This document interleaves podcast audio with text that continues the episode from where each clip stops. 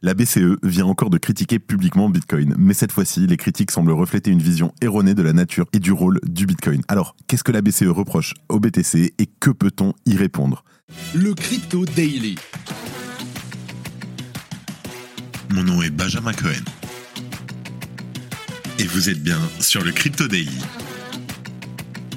Le podcast qui traite de l'actualité crypto, NFT et métaverse dans vos oreilles chaque jour du lundi au vendredi.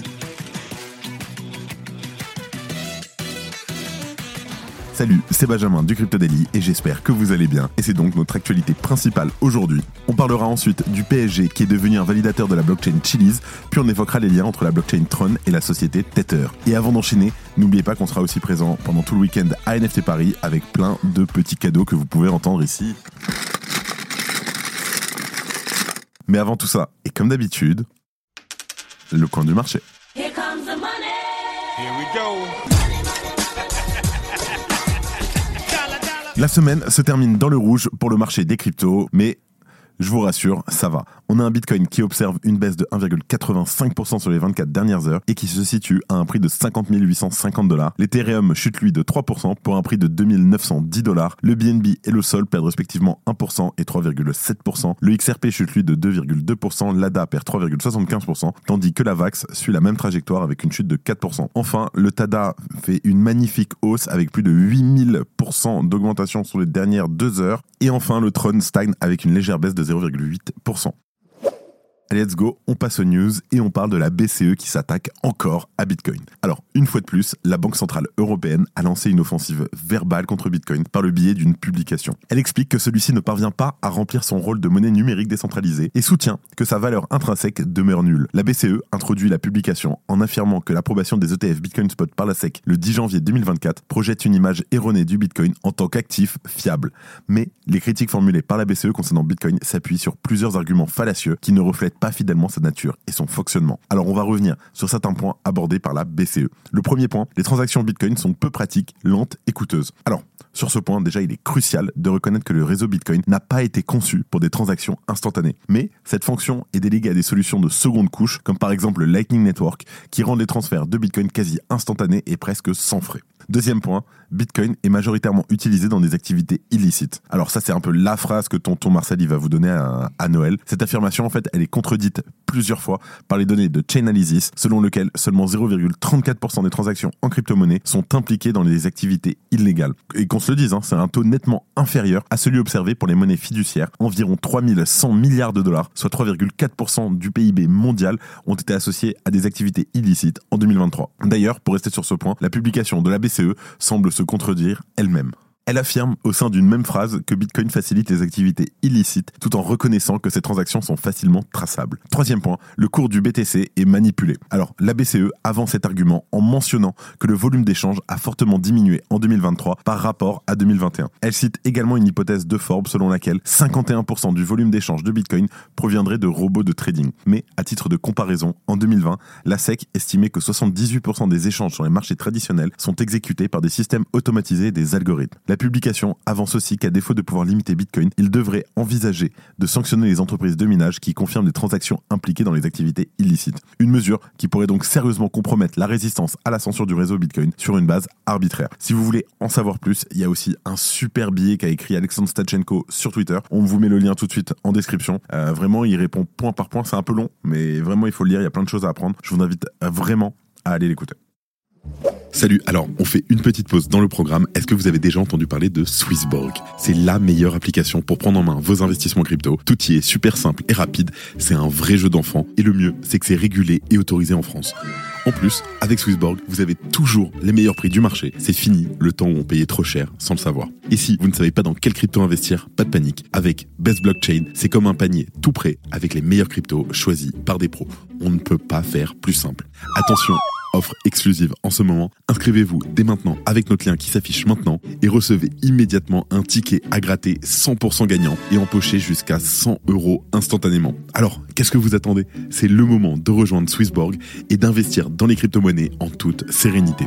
Cliquez, inscrivez-vous et lancez-vous dans l'aventure avec Swissborg. Et en deuxième news, le PSG devient validateur de la Chili's Chain.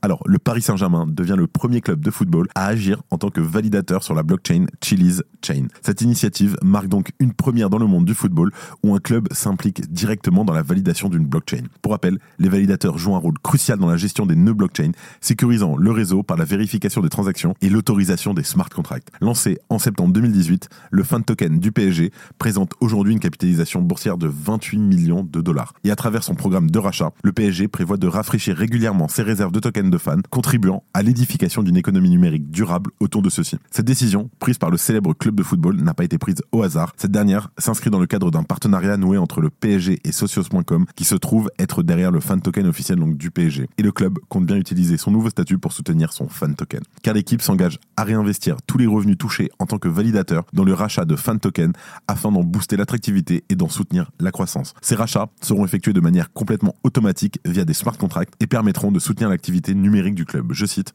en devenant validateur de la Chili's Chain, nous ne nous contentons pas d'embrasser l'avenir du sport Web3, nous le développons activement afin d'avoir une relation plus directe avec nos fans par le biais d'expériences Web3. Et quel meilleur endroit pour organiser des événements que le Parc des Princes? Et à la fin de l'été 2024, le stade accueillera donc son premier hackathon. Cette belle initiative permettra de réunir les développeurs français et étrangers afin d'innover sur de nouveaux produits et outils Web3. Le PSG fait donc un choix fort en endossant un rôle véritablement actif au sein de l'écosystème Chili's, un choix cohérent et une alliance qui devrait faire beaucoup parler d'elle. À noter que d'autres clubs de renom tels que FC Barcelone, Manchester City, la Juve ou encore Arsenal figurent également parmi ceux qui ont adopté des fan tokens sur Chili's. Si tu aimes le daily, une note et un commentaire nous aident énormément. Aussi, si tu ne veux rien rater de l'actualité, abonne-toi. Et en dernière news, on reparle de Tether, donc on avait parlé un, un petit peu hier, mais vont-ils réellement quitter le réseau Tron? Alors, la société Circle a créé la surprise cette semaine en décidant d'abandonner le réseau Tron. Plus aucun USDC ne sera émis sur cette blockchain. Alors, est-ce que c'est en lien de sa volonté d'opérer une entrée en bourse au cours de cette année ou alors simplement un moyen de s'attirer les bonnes grâces des régulateurs? Peut-être un peu des deux, mais dans le cas présent, la question est ailleurs. La défection soudaine de Circle du réseau Tron pose la question de la stratégie adoptée par le leader du marché des stablecoins, Tether. Car de son côté, Tether se vante donc d'être le champion de la conformité à l'aide notamment de son nouveau patron, Paolo Arduino. Et ce dernier est d'ailleurs bien décidé à devenir le bras armé de l'OFAC, donc l'Office of Foreign Asset Control des États-Unis. Mais de toute évidence, sa motivation est bien moins importante dans le dossier Tron. Peut-être car l'occasion est trop belle de prendre des parts de marché, même dans un environnement pourtant jugé risqué par la concurrence. De toute évidence, la société Tether est bien embarrassée par la décision de Circle. Pour le moment, l'entreprise se réfute à tout commentaire définitif sur le sujet d'un possible abandon de la blockchain Tron. Et la raison est finalement assez évidente, ce réseau héberge à lui seul plus de 51,8 milliards de jetons USDT. Des chiffres issus du dernier rapport de transparence publié par Tether en ce mois de février. Le réseau Tron est actuellement la principale destination des USDT de Tether, cela avant même Ethereum, donc on parle de 45 milliards d'unités, et Solana avec 1,9 milliard d'unités, soit plus de 51% des 101 milliards de jetons USDT émis sur l'ensemble des blockchains. Et c'est probablement la raison pour laquelle la société Tether se contente de jouer la carte du gel. Elle explique d'ailleurs être en capacité de bloquer les fonds associés à des opérations douteuses. Et a priori, cela semble suffisant pour le moment pour rester en place sur le réseau Bien entendu, on vous tient au courant s'il y a du nouveau.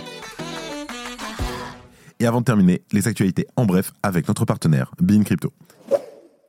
FTX récupérera 1 milliard de dollars dans la vente de sa participation dans Anthropic. Alors FTX a reçu l'approbation du juge pour vendre plus de 1 milliard de dollars de ses actions dans la startup IA Anthropic. Le tribunal a statué que la vente pouvait se poursuivre après que FTX ait fait des concessions avec certains clients qui s'y opposaient. A16Z investit 100 millions de dollars dans Eigenlayer. Alors Andresen Horowitz a investi près de 100 millions de dollars dans Eigenlayer basé sur Ethereum, suggérant que le financement en capital risque dans la crypto pourrait être en voie de reprise. L'Afrique du Sud dévoile un projet d'intégration des cryptos. Alors, l'Afrique du Sud a annoncé son intention d'intégrer les paiements numériques et les crypto-monnaies dans son système financier pour stimuler l'économie et soutenir les groupes marginalisés. Starknet modifie son schéma d'unlock pour répondre aux controverses. Grand grand bordel chez Starkware qui a modifié son calendrier de déblocage des tokens STRK. Alors cette décision fait suite aux inquiétudes selon lesquelles le plan original permettait aux investisseurs du réseau de vendre massivement aux utilisateurs de détail de Starknet. Faut savoir qu'ils ont été euh, délayés de près de un an ou deux. Voilà, c'est la fin de ce résumé de l'actualité du jour et de la semaine aussi. Évidemment, pensez à vous abonner pour ne pas rater le suivant, quelle que soit d'ailleurs l'application que vous utilisez pour nous écouter. Rendez-vous sur Twitter, LinkedIn, où vous voulez pour d'autres contenus d'actualité exclusifs. C'était Benjamin pour le Crypto Daily et je vous dis à lundi. C'était Benjamin pour le Crypto Daily. Merci et à très vite.